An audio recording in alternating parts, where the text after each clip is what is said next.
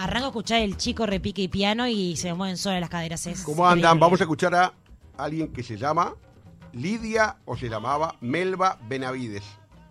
A ver si, bueno, ustedes, chicas, capaz que no conocieron a Lágrima Ríos. A La ver. llamaban la dama del candombe.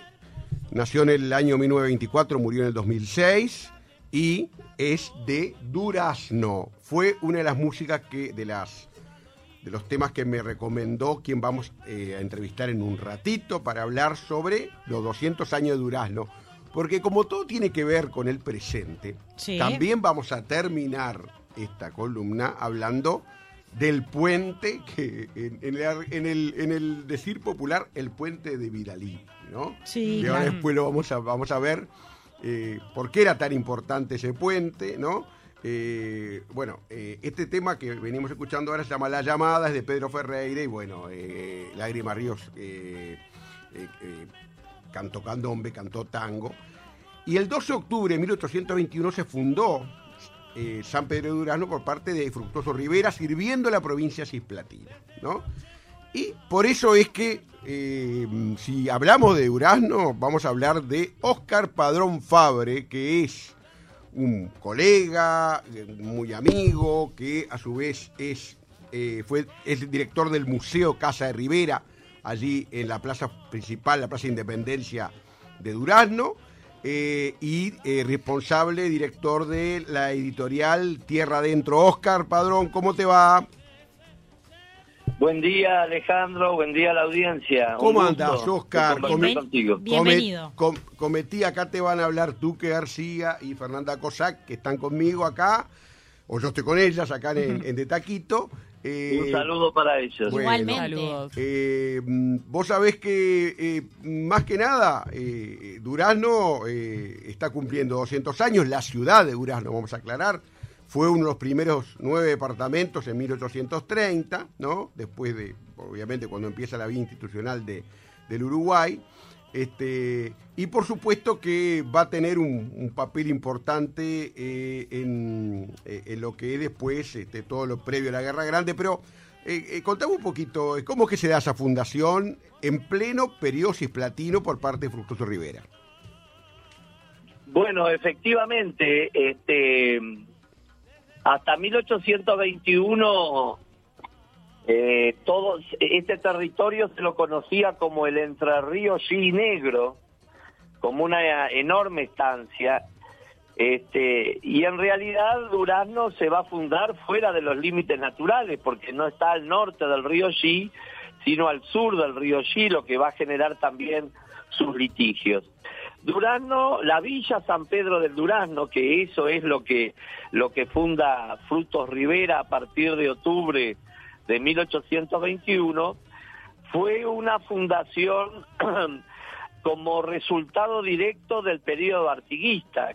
Habían quedado una infinidad de familias después de años de guerra, habían quedado familias sin hogar, muchos indígenas de las misiones occidentales desplazados, gente que había recibido tierras en el periodo artiguista y que también habían sido desplazados, y el objetivo con la fundación de Durazno, lo dijo el, el propio Rivera en un escrito años después, fue darle un hogar a los huérfanos de la patria, considerando a todas esas familias desheredadas como precisamente huérfanas de ayuda.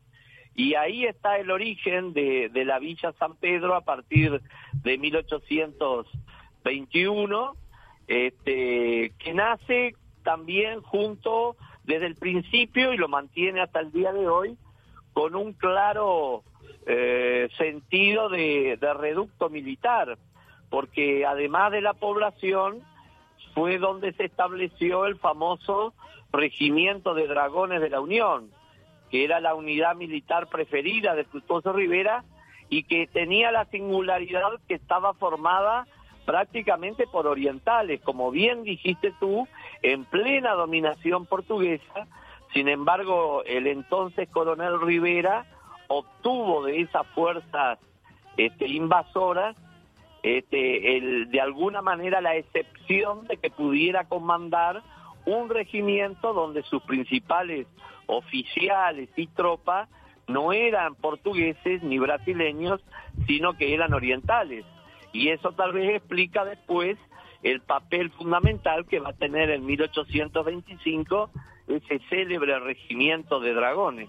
Oscar, eh, evidentemente Rivera plantea ya desde su la primera presidencia algo así como el bicefalismo que se da, ¿no? O sea, aquello de, ¿no? del poder que hablaba Pibel, por ejemplo, el poder real y el poder legal, ¿no? Pero este, en la Guerra Grande, por supuesto, hablábamos ayer este, de, contigo por teléfono de ese libro espléndido de las memorias de Benjamin Pucel, un empresario francés, ¿no? de esos rehenes ingleses y franceses que van a estar allí eh, en Durazno durante la Guerra Grande a partir del año 45. Y además el proyecto que siempre estaba allí sobrevolando el traslado de la capital a Durazno, que poca gente lo sabe, esa posibilidad de que Durazno en el centro del territorio fuera la capital. ¿Cómo es que eso eh, se gesta o se gesta esa idea que en definitiva nunca se concretó?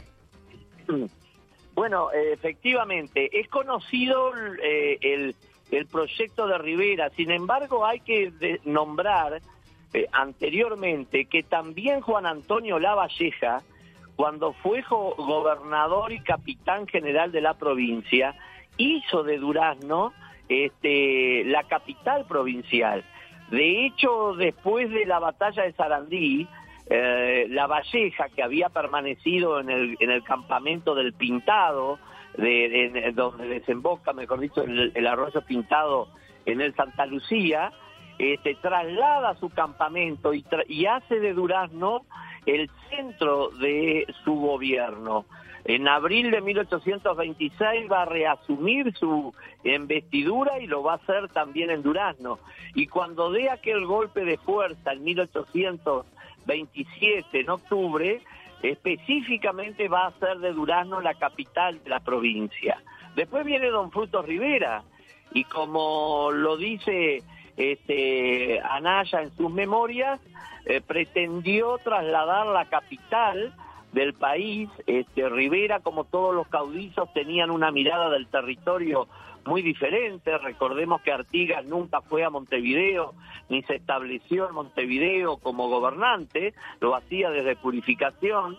Los caudillos tenían una otra mirada del territorio.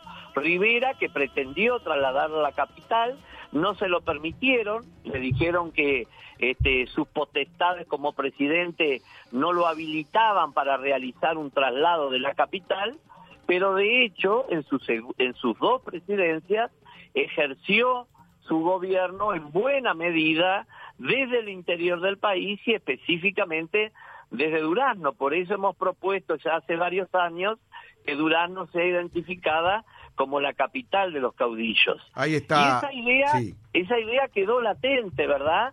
Incluso después de la Guerra Grande va a haber hasta un proyecto este, del doctor impulsado por el doctor Eduardo Acevedo de trasladar la capital este, del país. Primero eh, se va a proponer trasladar la capital del país a Durazno y luego va a haber un proyecto que tuvo media sanción y que ahí se quedó, que era trasladar la capital a un punto céntrico del país, sin establecer específicamente cuál era ese lugar. Y tú bien sabes, si los escuchas, que cuando a veces se ha, cuando ha, nacido algún otro proyecto de trasladar este, la capital o alguno, por lo menos de los poderes del Estado, recuerdo al doctor Jorge Valle, tal vez haya sido el último que proponía trasladar la sede del Parlamento a la ciudad de Durazno, este, esa idea entonces siempre es como que late en, una especie de subconsciente colectivo. Y recordemos, y con esto termino, que el tema de las capitales es un tema que todavía en América Latina está un poco en ebullición y que se agita periódicamente. En el periodo de Alfonsín, recordemos, hubo hasta una resolución gubernamental de trasladar la capital al, al sur, a Rawson, de trasladarla a Córdoba. ¿No? no, los veo a todos los legisladores mudándose a Durazno. Estaría bueno igual para la descentralización del país, pero no sé, no sé, Bueno, no los veo. No lo ve, no lo ve porque nos cuesta imaginarnos un país que comienza y termina en Montevideo, pero estamos en un siglo nuevo donde tenemos que proponer cosas nuevas. No, no los Y- veo, pero estaría buenísimo. Yo no, yo no digo que Sí, no. no, sé, no, no sé, digo, y, y no es que yo lo proponga, no lo estoy proponiendo. Simplemente No, ya, estoy ya pasando quedó que sí, es el titular de la nota. Está bien, está bien, pero digo, este, no, yo creo que en realidad yo nunca he estado demasiado de acuerdo con el traslado en sí de la capital, porque si trasladamos la estructura centralista y unitaria del país, lo único que hacemos es trasladar el problema. Este, yo creo que lo más importante eh, es la ingeniería institucional de un país para que realmente haya autonomía regional, para que los servicios educativos, de salud, la calidad de las comunicaciones, de los transportes, lleguen con la misma calidad al último rincón del país. Que no existan ciudadanos de primera, de segunda y de tercera dentro de un territorio. Yo creo que el esfuerzo hay que ponerlo sobre todo en eso y no tanto a veces en, en lo simbólico del traslado de una capital que como sabemos supone también una inversión gigantesca para países siempre relativamente pobres. Te, te cambio, el tema bu- para dar, da para hablar muchísimo. Te cambio de tema dentro de Durazno. En 1874 llega el tren a Durazno. En el 79 el puente sobre el río G. Y por ahí también se construye un puente ferroviario que ha dado que hablar en los últimos tiempos, ¿no? Ha dado que hablar porque el intendente Carmelo Vidalín ha amenazado con renunciar, ha amenaza- ha amenazado con ponerse como el chinito de Tiananmen frente a las máquinas si lo fueran a, a- a demoler ese, ese puente. Decime, Oscar, ¿por qué es tan importante este puente? ¿Qué, qué valor patrimonial tiene tú que estás en, eso, sos el director del museo? ¿Por qué es tan importante de tal manera que toma esa actitud eh, Carmelo Vidalín y lo compara incluso con el obelisco Montevideo, que sería como demoler el obelisco? ¿Qué, qué pensás tú? Bueno, en primer término subrayo lo que tú dijiste de que el ferrocarril transformó la vida de Durazno.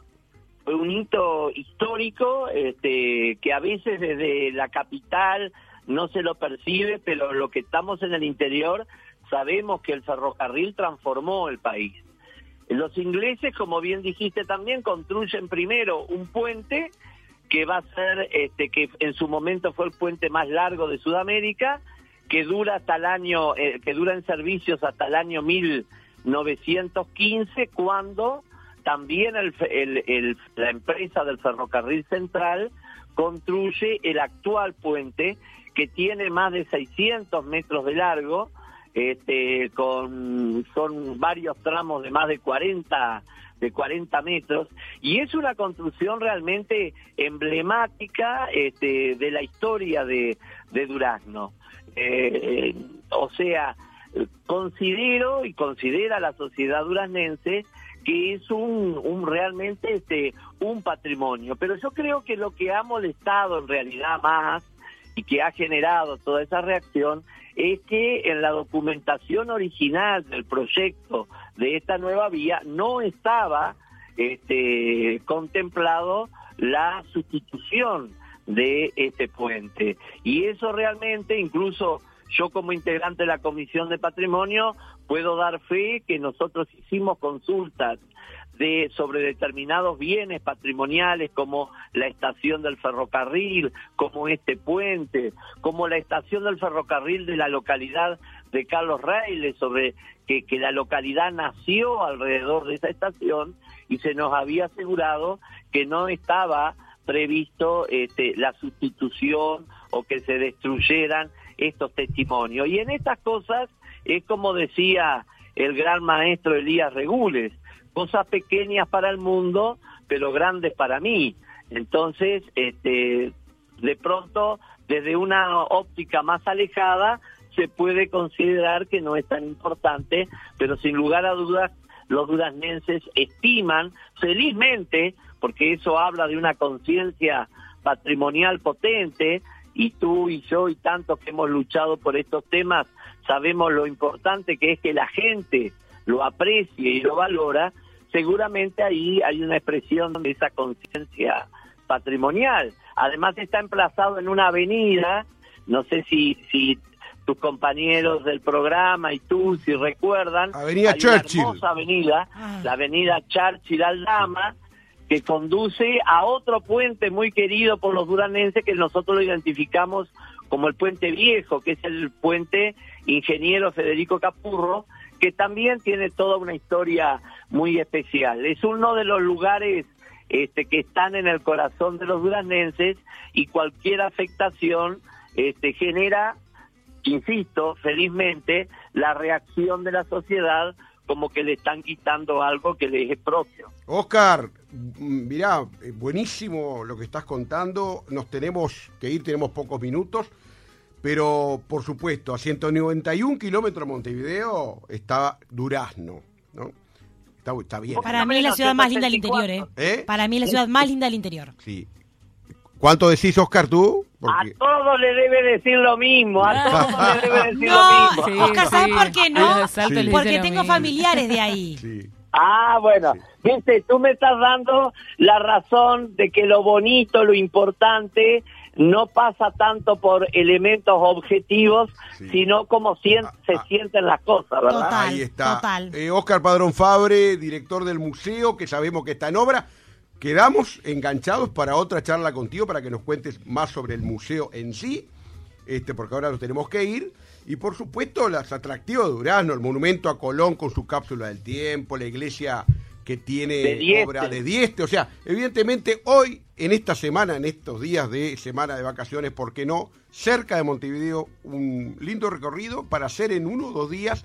eh, y por supuesto que este, te agradecemos mucho por, por, por, por estar por acá. El agradecido soy yo, a tus compañeros un gusto de compartir Igualmente. estos minutos y siempre a las órdenes. Un placer. Bueno, eh, muchas gracias a Oscar Padrón Fabre. Y bueno, nos vamos, este, por supuesto que eh, diciendo de que el patrimonio un poco es eh, lo que la gente quiere defender. Total. En este caso, este puente es un ejemplo muy claro que la gente, como dice Vidalín, va a resistir y hasta amenazó con renunciar, no creo que lo haga, eh, por este, es- por esta, este problema. Un lugar en donde hace unos años el Pilsen Rock con Sí. sus 120 mil personas lo catapultó sin ninguna duda. Gracias a Gracias a Vidalín, vos, Ale. que fue, por supuesto, quien lo impulsó.